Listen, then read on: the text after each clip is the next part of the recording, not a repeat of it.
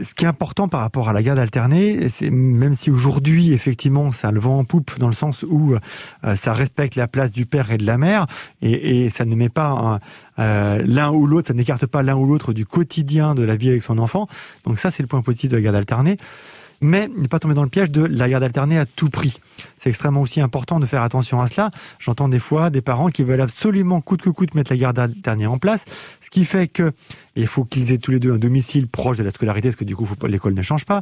Il faut ça, ça peut engendrer d'autres difficultés, même si le point de départ et l'idée de départ est de euh, que, que, les enfants euh, puissent profiter de autant de l'un et l'autre de ses parents. Donc ça, c'est le point positif de la garde alternée. Si et seulement si, ça ne met pas en, en contradiction l'intérêt de l'enfant dans ses trajets. Il faudrait pas qu'il ait, euh, je sais pas, 500 mètres avec maman à faire pour aller à l'école et puis 10 km avec papa. Mmh. Par exemple, euh, faudrait pas non plus qu'il ait le sentiment euh, chaque euh, fin de semaine de déménager avec sa valise euh, entre chez l'un et chez l'autre et donc de jamais pouvoir se poser. Donc attention. Moi, je, je, suis globalement favorable à alterner, hein, si je devais me positionner par rapport à ça, parce que je trouve qu'effectivement, une fois qu'elle est bien mise en place et que c'est relativement bien équilibré euh, pour les enfants, c'est un réel bénéfice. C'est-à-dire qu'il y a du quotidien et de la contrainte pour chacun des parents, le quotidien de l'école, des activités sportives, etc., etc.